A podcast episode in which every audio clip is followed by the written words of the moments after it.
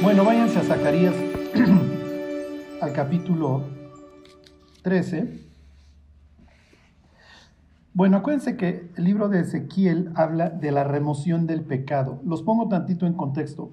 Estos, estos dos profetas, Ageo y Zacarías, profetizan, le profetizan a los que regresan de Persia para la reconstrucción. Entonces la idea es que sean unos mensajes de aliento. Es natural que después del desastre que hace Israel, que acaba en el exilio y viene de un país inmundo por excelencia, como es Babilonia, pues es natural que regresen con todas las dudas, culpas, etc. Y entonces la idea de la remoción del pecado se repite y se repite. Entonces se los vuelvo a leer, Zacarías 13.1. Dice, en aquel tiempo habrá un manantial abierto para la casa de David y para los habitantes de Jerusalén, para la purificación del pecado y de la inmundicia. Entonces, a ver, nos vamos a reconciliar, es lo que dice capítulo 12, ¿se acuerdan? Voy a derramar sobre la casa de David y sobre los moradores de Jerusalén espíritu de oración, de súplica y de, de, gracia y de oración, y mirarán a mí a quien traspasaron y llorarán, ¿no? Que viene la reconciliación. Les leo el 13.2. Y en aquel día Jehová de los ejércitos quitará de la tierra los nombres de las imágenes, y nunca más serán recordados, y también haré cortar de la tierra los profetas y el espíritu de inmundicia. Entonces acuérdense que tanto reyes como sacerdotes y profetas tienen esta capacidad para construir o para destruir. Son las personas principales a las que el pueblo está viendo. Y entonces ¿Se acuerdan? Leímos algunos versículos de Lamentaciones la semana pasada. El autor de Lamentaciones, lo mismo que Jeremías, dice que le cargan la mano a los profetas por haber desviado al pueblo y por haberlos llevado a adorar a dioses ajenos. ¿Ok? Hicieron un daño brutal. Les abro un paréntesis, váyanse a segunda de Pedro. Y ahorita les explico todas estas, estas profecías que parecen bastante extrañas, pero en realidad son muy fáciles. Lo que les quiero comentar, y aquí hago el paréntesis,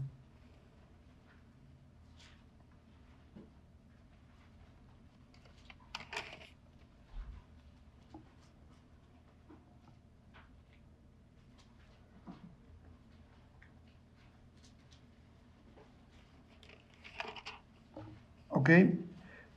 Es que esta idea de los falsos profetas no ha terminado.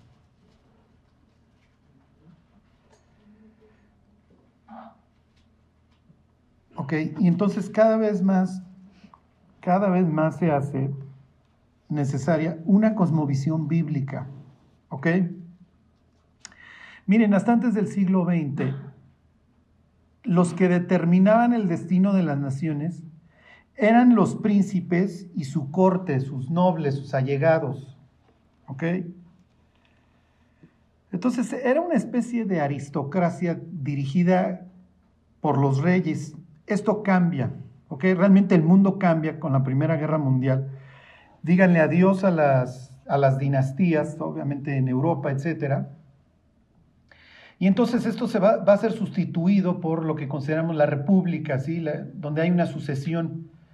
Que de sucesión pues, no tiene nada porque, ¿cuál es la idea? Es mucho más fácil dirigir a una sociedad engañándola que a balazos, ¿sí se entiende?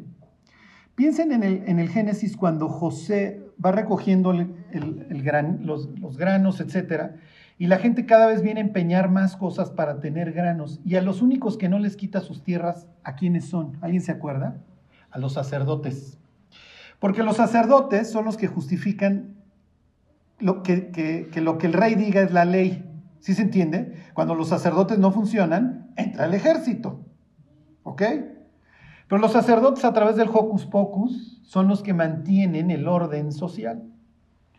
Entonces, la idea es, quito al rey, le quito toda la autoridad a estas dinastías, que escarmienten los que le quieran tirar al rey. Piensen cómo acaba el pobre Nicolás de Rusia, etc. El Guillermo de Alemania ahí exiliado después de una derrota ahí este, humillante, etc. Y entonces se sustituye supuestamente por el gobierno de las masas, supuestamente.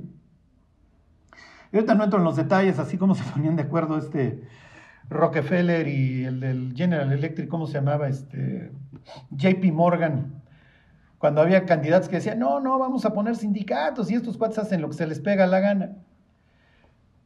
Y se genera la ilusión del gobierno de las masas, ¿sí se entiende? Y la idea es, bueno, vamos a dirigir a las masas y que hoy supuestamente gobiernen las masas. ¿Cómo dirijo a las masas? Como le hacía don Alejandro Magno. Vamos a meter en la escuela, desde, niño te indoctrino, piensen hoy lo que están estudiando los niños, desde los 5, 6 años acerca de la sexualidad. ¿Es ridículo? No, es ridículo, es luciferiano, ¿ok? Porque estoy indoctrinando, indoctrinando desde chiquito. Alejandro metía el, teatro, ¿se acuerdan? Bueno, pues ahora ya, pues, ¿cuál teatro? O sea, desde aquí, ya no está así en ningún lugar. Este, no necesito tener un lugar con acústica ni nada, o sea, el templo, ¿ok? Hoy sería el mundo secular y la ciencia, los dioses que, se adoran. ¿Qué me está faltando? Obviamente el estadio, ¿no? O sea, pobres americanos porque si se jactaban de algo en los 50 es que el domingo se vestían todos de traje y se iban a la iglesia, ¿sí? Hoy tienen los deportes, ya olvídense los domingos, o sea, también los lunes, los, jueves, este, y entre semana, y tienes, si no tienes los playoffs del básquetbol, bueno, pues tienes los del béisbol, la, serie mundial, y si no tienes el, el, sí se entiende. Entonces la idea es te tengo indoctrinado y a través de los deportes y de todo esto, te mantengo y te guío. Y tú tienes esta supuesta ilusión de que se trata del gobierno de las masas. Y la masa embravecida, ¿eh? Y no adecuarte a la masa te hace una paria social. Hoy piensen en la corrección política, o sea, no se te vaya a ocurrir decir algo en la comida familiar. ¿Sí me explicó? Digo, piensen en sus próximas cenas de Navidad, que ustedes que empiecen a hablar de X tema y ustedes digan, no, es que yo creo esto porque creo en Dios. No, no, no. O sea, en ese instante eres la paria social y el resto de la, de la cena, el murmullos va a ser, fíjate que tiene esto, todavía creen en el matrimonio. No, no vayan a decir algún joven, no, oye, yo me estoy guardando para la persona de Dios porque en ese instante algún tío te dice, oye, ahorita te voy a llevar a una calle aquí por el circuito interior, mijo, o sea, no puedes vivir así. ¿Sí? Es el gobierno de las masas. ¿Cómo lo logras? De la misma forma en la que el diablo logró pudrir a Israel. Fíjense. Obviamente, quien va a sufrir más ataques es el pueblo de Dios, porque el pueblo de Dios es el la columna y el baluarte de la verdad, diría Pablo. Dice 2.1, pero hubo también falsos profetas entre el pueblo, y de eso va a tratar lo que resta del capítulo 13 de Zacarías, ahorita lo vemos, como habrán entre vosotros falsos maestros, que introducirán encubiertamente herejías destructoras y aún negarán al Señor que los rescató, atrayendo sobre sí mismos destrucción repentina, y muchos, natural, seguirán sus disoluciones por causa de los cuales el camino de la verdad será blasfemado. y miren, hay unos que son realmente, ¿cómo les diré? Este, ridículos, ¿cómo les diré? Piensen en estos que te venden el aceite para que sanes, ¿sí? Este, o los pedazos de la cruz. Charlatanes, este, pero ridículo, o sea, pero la gente lo cree. ¿Por qué? Porque el ser humano tiene una necesidad de Dios que obviamente estos explotan y por eso dice que hacen mercadería. Y el camino de la verdad es blasfemado. Entonces hoy tú te acercas con la Biblia le quieres hablar a alguien de Cristo y le, y le vienen muchas veces de manera justificada imágenes del... ¿Sí me explico? Del predicador ofreciendo que te, te, sano y me traes una lana. ¿Sí me explico todas estas cosas? Este, ridículas. bueno, entonces, ¿cuál es la idea? A ver, este, váyanse al capítulo 3, aquí mismo.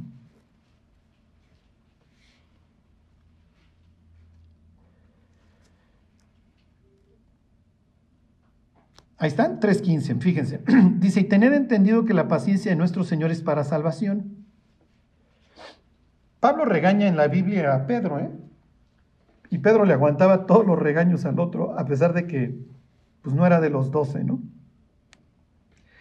Dice, tened por entendido que la paciencia de nuestro Señor es para salvación, como también nuestro amado hermano Pablo, según la sabiduría que le ha sido dada, os ha escrito. En casi todas sus epístolas, hablando en ellas de, de estas cosas, entre las cuales hay algunas difíciles de entender, las cuales, como también las otras escrituras, Pedro está diciendo que lo que Pablo escribe es escritura, Dice, como también las otras escrituras para su propia perdición. Este, perdón, se los vuelvo a leer. En casi todas sus epístolas, hablando en ellas estas cosas, entre las cuales hay algunos, perdón, hay algunas difíciles de entender, las cuales, ¿quiénes? Los indoctos e inconstantes, e inconstantes tuercen, como también las otras escrituras, para su propia perdición. Ok, ¿quiénes tuercen la escritura? Dos tipos de personas. Los indoctos, quiere decir, no tienen doctrina, no saben. Y los inconstantes. ¿Ok? Entonces, en pocas palabras, lo que les quiero transmitir, los falsos maestros se dan en donde no hay doctrina. Doctrina, la, la palabra literal es instrucción. Donde no hay instrucción. Entonces, tenemos que conocer la Biblia, si no, no vamos a tener una cosmovisión bíblica. ¿Ok? Y tenemos que ser constantes. O sea, no es posible que, ay, hoy leí un chorro, Dios, mañana no leo. ¿Sí? Es como si dijéramos, ay, hoy, hoy comí mucho, mañana no como. Digo, eso sí nos haría bastante bien. No, olvídense de ese ejemplo. Este.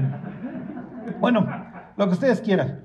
En cuanto a la Biblia, diario, diario, diario.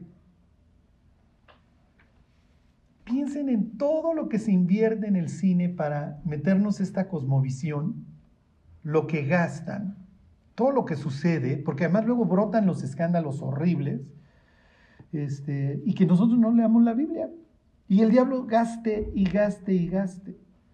Miren, yo estoy seguro que muchos de ustedes luego ya ven la película y, se dan cuenta, ya espero haberles amargado Hollywood, ¿sí? Que digan, sí, sí, ya sé lo que me están indoctrinando. Ajá.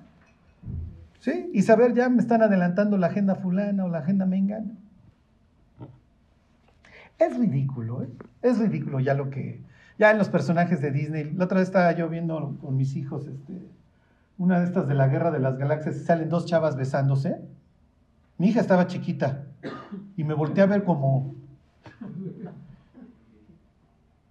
Nos agarró desprevenidos de a mi mujer y a mí, ¿no? Y, y al rato, oye papá, se querían mucho esas dos, estaban festejando mucho, ¿verdad? Sí, no, no sabes el festejo que traía. Pero es, ¿sí me explicó? es normalizar la maldad. Es, es normalizarla. Es, el caos, ¿sí? es generar toda esta destrucción. Entonces, pues todo lo que invierte Hollywood para pudrir al ser humano, que nosotros no le invirtamos el tiempo para no pudrirnos.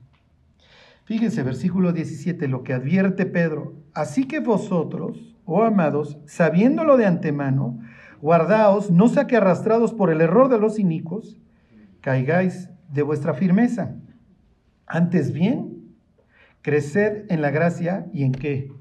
En el conocimiento. Por eso nos lleva el tren, porque no sabemos. Entonces, de repente la masa embravecida se va para allá y pues ahí vamos con la, con la masa. Hay un dicho que le atribuyen a Antipas, ¿se acuerdan Antipas, mi testigo fiel, este personaje de la iglesia de Pérgamo? Que dice, si el mundo está contra Antipas, Antipas está contra el mundo. Y es un mártir de ahí de la iglesia de, Pérgamo. Ahora váyanse a Isaías 5:13. Entonces, miren, el mundo podrá creer muchas cosas, felicidades, ¿no? Que crean lo que se les pegue la gana, pero nosotros no. En ese sentido, no podemos perder la cosmovisión de Deuteronomio 32, en donde esta es mi heredad y esta yo la enseño y esta se apellida de Nazaret. Lo que haga o deje de hacer el de enfrente es muy su rollo. Y con eso yo no les quiero decir que vamos a salir a juzgar a las personas, porque venimos de lo mismo. Y la idea es, oye, te invito, pero Dios te va a arreglar, ¿eh? O sea, Dios no te va a dejar en la posilga. O sea, al pródigo lo saca de la posilga recordándole que el padre era bueno.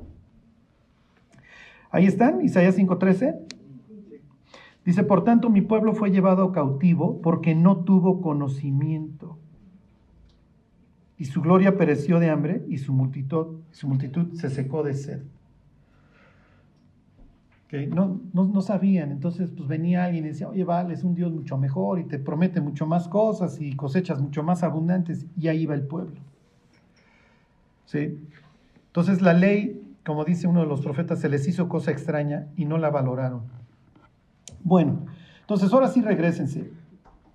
¿Qué va a suceder con los falsos profetas? Ese es el destino. Esto es el, futuro. para ellos. Ahora sí, ahí están en Zacarías 13. Dice Zacarías 13:2. Y en aquel día, dice Jehová de los ejércitos, quitaré de la tierra los nombres de las imágenes y nunca más serán recordados. Y también haré cortar de la tierra los profetas y el espíritu de inmundicia. Y acontecerá que cuando alguno profetizare aún, le dirán su padre y su madre que lo engendraron, no vivirás porque has hablado mentira en el nombre de Jehová. Y su padre y su madre que lo engendraron le traspasarán cuando profetizare. Y sucederá en aquel tiempo que todos los profetas se, avergonzarán de su visión cuando profetizaren, ni nunca más vestirán el, el manto velloso para mentir. Y dirán, no soy profeta, labrador soy de la tierra, pues he estado en el campo desde mi juventud y le preguntarán, ¿qué heridas son estas en tus manos? Y él responderá, con ellas fui herido en casa de mis amigos. ¿Cuál es la idea? Adiós profetas, muchachos, adiós imágenes. No quiero que nadie profetice. ¿Qué es un profeta? ¿Quién se acuerda? Exacto. Y si te convirtieres, dice Jeremías, serás como mi boca. El profeta literalmente es la boca de Dios, tal cual. Entonces Dios le decía a Jeremías, a ver, ve y diles esto. Entonces llegaba Jeremías y les decía, Dios dijo esto. Piensen en Jeremías con su yugo. Así ah, vamos a salir todos como esclavos bajo el yugo del rey de Babilonia. A ver, Ezequiel, diles esto. Era el portavoz. Eres mi boca. Sí, pero el ser la boca de Dios se presta para muchas cosas. Sí, porque cuando llegaba uno y decía, ¿qué creen? Dios me dijo.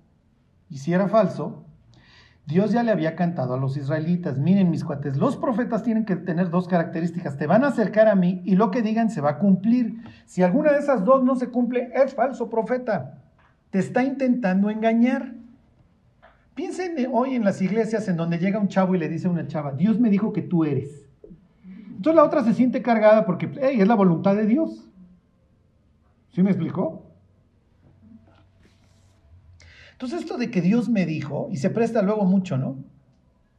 Tuve una visión y Dios me vino y me dijo que te dijera. Cuando alguien les empiece con eso, díganle, mira, no lo quiero oír el mensaje que tengas de Dios, o, o mochate lo que te estás metiendo. Esto es, se presta para todo. Cuando Cristo regresa, esta es la idea, a ver muchachos, se acabó este desastre y nadie va a andar profetizando. Entonces, cuenta como que pone un ejemplo que llega un chavo y dice, ¿qué creen? Soy profeta. Y entonces sus mismos papás van a decir, para nada, eso se acabó. Esto es una idea del de cuando Cristo regrese se acaba. ¿Por qué? A ver, váyanse este, a Jeremías 31. Esta es la idea del nuevo pacto.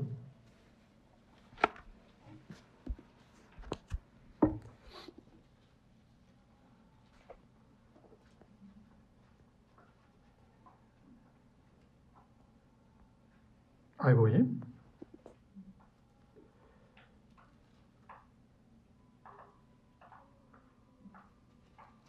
Son palabras muy famosas, la cita Jesús en la última cena. Este, a ver, 31. Bueno, fíjense, 31, 33, ahí están. 31, 33. Dice, pero este es el pacto que haré con la casa de Israel después de aquellos días, dice Jehová. Daré mi ley en su mente y la escribiré en su corazón. Y yo seré ellos por Dios y ellos me serán por, pueblo. Nuevamente esta idea de la reconciliación. Y no enseñará más ninguno a su prójimo ni ninguno a su hermano diciendo, conoce a Jehová. Porque todos me conocerán, desde el más pequeño de ellos hasta el más grande, dice Jehová. Porque perdonaré la maldad de ellos y no me acordaré más de su pecado. ¿Se entiende? Entonces ya no hay necesidad de profetas, ya no hay necesidad de nada, porque todo mundo, como dicen los profetas, como dice Isaías, toda la tierra será llena del conocimiento de Jehová. Entonces ya no hay necesidad, ya no hay necesidad de profetas, ya está Dios viviendo entre nosotros. ¿Sí se entiende? Entonces nadie puede salir con, con la onda de que, no, ¿qué creen muchachos? Dios me dijo. ¿Ok? ¿Por qué menciona esto? Se los vuelvo a leer porque todos me conocerán, desde el más pequeño de ellos hasta el más grande. Miren, váyanse a Jeremías 6:13. Váyanse tantito para atrás. La idea es de que así como todo el pueblo se pudrió desde el más pequeño hasta el más grande, así cuando regresa Cristo, desde el más pequeño hasta el más grande, ¿ok? Goza de los beneficios. Claro, digo, previo arrepentimiento, por supuesto, ¿no? Ahí están 6.13. Dice, porque desde el más chico de ellos hasta el más grande, cada uno sigue la avaricia, y desde el profeta hasta el sacerdote, todos son engañadores. Ahora váyanse al capítulo 8, versículo 10, ahí mismo.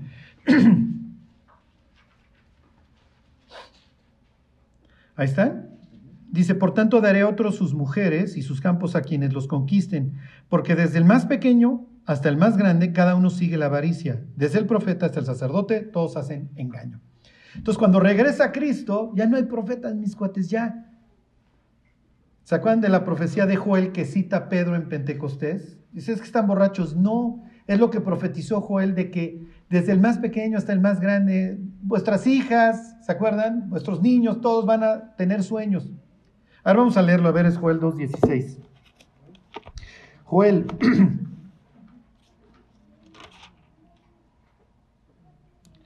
No es 2.16, es 2.28.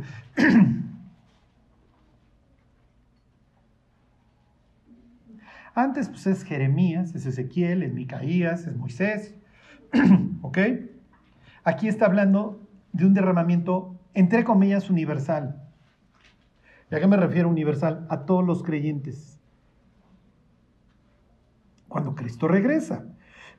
Dice, ahí están, 2.28, ¿ya llegaron? Y después de esto derramaré mi espíritu sobre toda carne, misma idea de Jeremías 31 que acabamos de leer, y profetirán, profetirán, ¿eh? profetizarán vuestros hijos y vuestras hijas, vuestros ancianos soñarán sueños y vuestros jóvenes verán visiones, y también sobre los siervos y sobre las siervas derramaré mi espíritu en aquellos días. Por eso es que como todos tienen el espíritu, siervos, si se entiende, señores, jóvenes, ancianos, la idea es todos, ya no hay profetas. ¿Sí se entiende? Entonces regresa a Dios. Entonces, ¿qué creen que yo soy profeta? No, ¿cuál profeta? Eso ya no existe. Es lo que dice Pablo en Corintios 13, en el del amor, ¿se acuerdan? Ahora vemos por espejo, entonces veremos claramente. Ya se acabarán las profecías, se acabará todo. Ok, y entonces dice que van a ir con alguien y le van a decir, oye, ¿qué heridas son estas en tus manos? ¿Cuál es la idea? Y él va a decir, no, no, no, soy labrador. No, no este, con ellas fui herida en casa de mis amigos, pero no, no crean.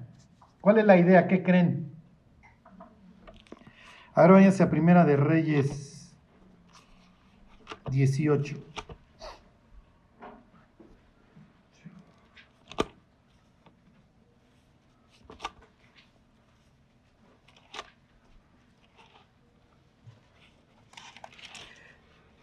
El piercing, todas estas cosas, bueno, luego ya ven que hay gentes que hasta cuernos se ponen.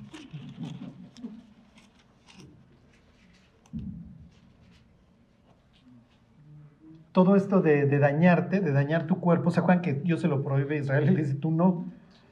¿Por qué? Porque a los esclavos se les marcaba y entonces Dios, dice, tú eres mi siervo Israel y tú no necesitas tener ninguna marca excepto la circuncisión, que es la señal del pacto que tengo con ustedes, simbolizando el prepucio un, un impedimento entre tú y yo. Pero de ahí en fuera, tú no vas a imprimir ninguna señal. ¿Ok? ¿Por qué? Porque no eres no eres en este sentido, no solamente intelectual, sino físico, no eres este ganado. ¿Ok?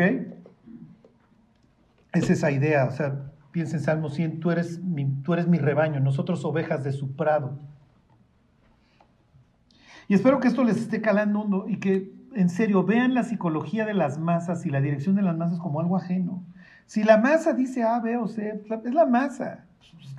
Que hagan lo que se les pegue la gana el día que quieran venir a la iglesia o que, o que quieran arrepentirse, bienvenidos, ¿no? Pero nosotros, acuérdense, no somos del mundo. Y aunque vivimos en la carne, no militamos según la carne. Antes, diría Pablo, vamos derribando todos estos argumentos que se levantan contra el conocimiento de Cristo. Bueno, el caso es que Elías va a ir al monte Carmelo. ¿Se acuerdan? Este es el noroeste de Israel. es el sitio pues más verde, ese y el, y el noreste, ahí Hermón y todo ese lugar también es muy bonito. Pero aquí es el Monte Carmelo, todo verde, etcétera, y se acuerdan que ahí gobierna Acab y. Y entonces Elías, Elías es tisbita, Elías es de, del oriente y por así decirlo se va a jugar de visitante al Monte Carmelo con toda su vegetación y su, ¿cómo les diré? Su, su fertilidad. Acuérdense que Baal es un dios de la fertilidad, entonces dice, ándale, juego de visitante. Entonces dice, a ver, vamos, este, ahí están, 1 Reyes 18. Fíjense, versículo 19. Envía pues ahora y congrégame a todo Israel en el monte Carmelo y los 400 profetas de Baal y los 400 profetas de Acera que comen de la mesa de Jezabel. Aquí se está haciendo un contraste y es irónico. Elías, porque se acuerdan que Jezabel se dedica a matar a los, a los profetas de Dios y a los otros sí les sirve la mesa.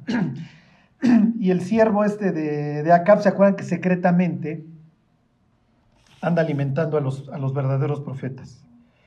Bueno, y entonces, a ver, pongan ustedes su red, yo pongo aquí la mía, hagan su altar y a ver, el Dios que haga descender fuego del cielo, que sea el bueno y que hace siga el pueblo.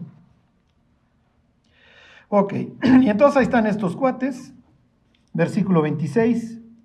Y ellos tomaron, estos profetas falsos, el buey que les fue dado y lo prepararon e invocaron el nombre de Baal desde la mañana hasta el mediodía diciendo, Baal, respóndenos, pero no había voz ni quien respondiese, entre tanto ellos andaban saltando cerca del altar que habían hecho.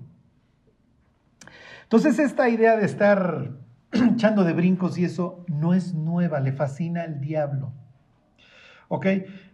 Cuando yo era joven, este, yo me la viví en los conciertos así de los grupos este, satánicos y entonces ahí tenías a los cuates con sus greñas largas y el fondo rojo, la luz roja desde atrás.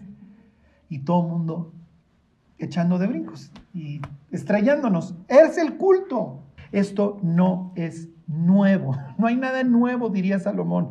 Pero lo vemos como wow. ¿Sí? Bueno, Versículo 27. Y aconteció al mediodía que Elías se burlaba de ellos, diciendo, gritad en voz alta, porque Dios es, quizá está meditando o tiene algún trabajo o va de camino, tal vez duerme y hay que despertarlo. Y ellos clamaban a grandes voces y se sajaban con cuchillos. ¿Ok? Y con lancetas conforme a su costumbre hasta chorrear la sangre sobre ellos. ¿Ok? Esta es la idea. Cuando en Zacarías dice que le preguntan, oye, ¿qué traes ahí? Es, te estuviste, ¿sí se entiende? Eres un falso profeta, es lo que le está implicando. Y entonces dice, no, no, para nada, como, como que se estuviera justificando en la historia el ejemplo. ¿Sí se entiende? No, no, para nada, no, este, me lo hicieron en casa de mis amigos. Entonces le están diciendo, no es cierto, tú eres un falso profeta. Y entonces te estás rayando, te estás sajando. Es realmente patético ver a la humanidad haciéndose daño todos los días. Bueno, regresense aquí y terminamos esta, este capítulo 13.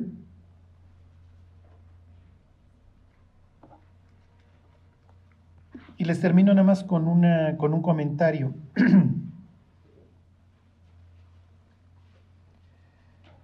Eh, ¿Se acuerdan que les empecé contando esta, esta historia de Zacarías 13 y todos estos como, como situaciones que, mantienen al Mesías encubierto? ¿Se acuerdan? La palabra es criptos. Este, piensen en Jesús. Tienes un milenio en donde tienes a las personas transformadas. Ya lo veremos la próxima semana, capítulo 14 este, las aguas salutíferas, etc. Pero Apocalipsis 4 y 5 te presentan el consejo, Dios, los querubines, los 24 ancianos, ¿ok? ¿Cómo les diré? En donde la orden del día es la reconquista de la tierra. Y entonces, oigan, pues, ¿quién es el que va a iniciar con, por así decirlo, la ofensiva? No, pues no hay nadie, ni en el cielo, ni en la tierra, ni, ni en el mar, ni nada que pueda abrir los sellos, ¿se acuerdan? El plan, el proyecto, que está en la, el orden del día, por así decirlo, está en la mano del que está sentado en el trono, hasta que se acerca, ¿quién se acuerdan? Un cordero, como qué? Como inmolado. Entonces piensen, ¿sí? En este caso, pues, obviamente, pues entendemos que no es que se, acerca un cordero como tal, se acerca a Cristo. Pero cuando hace referencia a lo inmolado, por eso mirarán a mí a quién, a quien traspasaron, ¿ok? Da la idea de las heridas. Entonces se acerca una mano herida y empieza a abrir los sellos. ¿Ok? Entonces ya se empieza el desenlace. Entonces piensen, Cristo regresa y la única persona con cicatrices, con heridas, es Él. Entonces tienen aquí esta joya encubierta en donde, oye, ¿por qué tú tienes heridas? Porque si uno va siguiendo la historia de la que habla, capítulo 14 de, de Zacarías te habla de las aguas salutíferas que arreglan, traen sanidad a las naciones. Entonces, en ese sentido, no tienes a nadie con ningún defecto. Esa es la idea. Viene el Mesías y entonces Isaías 35, el paralítico se levanta, el ciego ve, etc. Entonces todo el mundo tiene perfección, excepto uno. Oye, pero ¿por qué tú tienes heridas? Soy labrador de la tierra. Y con ellas fui herido en casa de mis amigos. Ustedes me lo hicieron, por así decirlo. ¿Sí se entiende la... ¿Y esto del manto velloso? Ok. El manto velloso, qué bueno porque ya se me había olvidado decírselos. ¿A quién creen que está haciendo referencia el manto velloso? Sí, Miren, desgraciadamente el falso profeta eh, carece de fe. Por eso es que tiene que decir mentiras. No cree en Dios. La historia del manto velloso es doble. Ahorita ya se los termino de aclarar.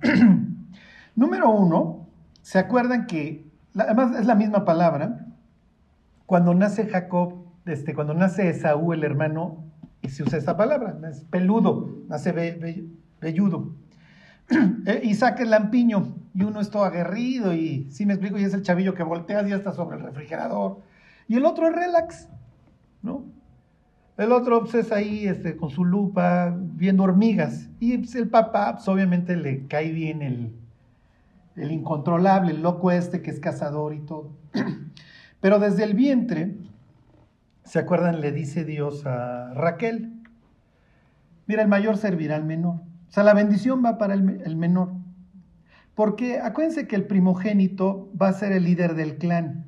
Entonces, es muy importante. Miren, les voy a dar un mal ejemplo, pero, pero en un sentido es muy bueno porque les aclara cómo era la situación. Era como el padrino. O sea, tienes a Marlon Brando y quién lo sustituye, o sea, al Pacino, no puede ser un tontito, no puede ser Fredo, ¿se acuerdan del tontito de Fredo? Que se lo acaba echando, por cierto, ¿no? Entonces tiene que ser Michael Corleone el que le siga. Esa era la idea, que el que siguiera la en bola de malandrines, en este caso es el clan y su supervivencia. Entonces el, primogénito tiene que ser un tipazo. El caso de Rubén, fíjense, Rubén se acostó una de las esposas del Señor, o sea, no puede ser. ¿Sí? Entonces Judá es el que va a acabar teniendo la primogenitura, pero inmediatamente es José, y luego ya Judá. El caso es que Dios dice, el mayor no va a ser el primogénito, va a ser el menor. Ya, vivan por fe, pero nadie lo cree. Entonces, no lo cree Rebeca y entonces va y disfraza a Jacob. No lo cree Jacob y por eso cree que se tiene que transar por un plato de frijoles a su hermano. No lo cree Isaac, porque Isaac quiere darle la primogenitura a Esaú. Esaú tampoco lo cree, por eso es que va y casa y se enchila cuando no se la dan, cuando todo el mundo lo sabía. Pero lo único que hay en todo el mundo es una falta de fe brutal, porque es, oye, a ver, ven, imagínense Raquel, te tengo que disfrazar, Jacob. No, no me tienes que disfrazar, porque la primogenitura es mía. Y no importa lo que hagamos, va a acabar siendo mía. No, te tengo que disfrazar. Entonces Raquel no vive por fe. El otro al disfrazarse no vive por fe. El patriarca Isaac no vive por fe porque, ok, este, este salió primero, el velludo, pero entonces, ¿qué es lo que hace? Le pone el manto velloso. Y entonces, a ver, el otro fingiendo la voz, papá, no, no eres, a ver, acércate. Y entonces, ah, sí, sí, sí eres. Toca el manto velloso. Y entonces, desgraciadamente, arranca esta historia con un falso profeta. Alguien que tiene que decir mentiras para avanzar. Pero como Dios va a ser de Israel un gran patriarca, lo va a mandar con un tipo que es un mentiroso como Labán, 20 años. Y vas a ver si no sufres. Y le tomó 20 años, como 40 años en el caso de Moisés y en nuestras vidas, trabajar hasta que dejó de ser el, el Jacob. Para ellos, Jacob es este, el talón, agarrar por el talón, como para nosotros tomar el pelo. Vas a dejar de ser el tranza para convertirte en Israel. Dios lucha. Pero vas a tener que dejar de confiar en las mentiras y vas a tener que empezar a confiar en mí. Tan, tan. E Israel se convierte en el gran patriarca. Entonces, esta, esta es una reminiscencia. Fíjense cómo empezaron. Número uno y número dos, piensen en Elías y en Eliseo. Los dos usan un manto velloso. Entonces era natural que los que querían imitar a Elías se ponían su manto velloso, se amarraban su cuero. Ah, yo soy, yo tengo la misma vida espiritual que Elías, y no es cierto. Y el último profeta que nos narra la escritura que trae su manto velloso, ¿quién es? Sí, entonces es típico en los profetas usar el manto velloso. En algunos casos son verdaderos, Elías, Eliseo, Juan. En otros casos nada más querían farolear y yo soy como Juan el Bautista. Y decían, no, tú no eres como Juan. ¿Ok? Entonces, adiós a los falsos profetas cuando regresa Cristo y entonces toda la tierra será llena del conocimiento de Jehová y efectivamente desde el más pequeño hasta el más grande, todos me conocerán. Entonces ya, no, ya en el milenio ya no va a haber discipulado, ya, no se preocupen. Mientras, vamos a tener que evitar ser el indoctos e inconstantes y efectivamente que continúe la enseñanza y la enseñanza. Y los pastores y los maestros en la Biblia son presentados como parte del botín que Cristo logra al conquistar la muerte y el pecado. Y entonces dice que sube a lo alto el conquistador y conforme va subiendo a lo alto va regando dones en todo su pueblo. ¿Para qué? Para que crezcamos hasta que lleguemos a la plenitud, a la estatura de la plenitud de Cristo, diría la carta a los Efesios. ¿Ok? Entonces, bueno, pues ¿cuál es la moraleja? A leer la Biblia. Porque si no, miren, cualquier cosa que las masas, cualquier bola que nos pichen, ahí se las vamos a querer estar bateando. Y es ridículo. Es ridículo lo que hoy la humanidad está viviendo. ¿eh? Bueno, pues vamos a orar y nos vamos. Señor, te queremos dar gracias por, por la salvación que tú nos diste ahí en la cruz, Dios, por la nueva mente que tú nos diste. Dios, ayúdanos a alimentar esta, esta nueva mente con tu palabra, Dios, que podamos ver la vida a través de tus ojos, Dios, y a través de todo lo que tú nos enseñas. Danos la disciplina, Dios, la gracia para pasar todos los días tiempo con, con la escritura, Dios porque Dios, como tú lo mencionas, tenemos la mente de Cristo. Gracias por todo, Dios, y mientras regresas, ayúdanos a estar trabajando, Dios, y, creciendo en la, y creciendo en la verdad. Te lo pedimos en el nombre de Jesús. Amén.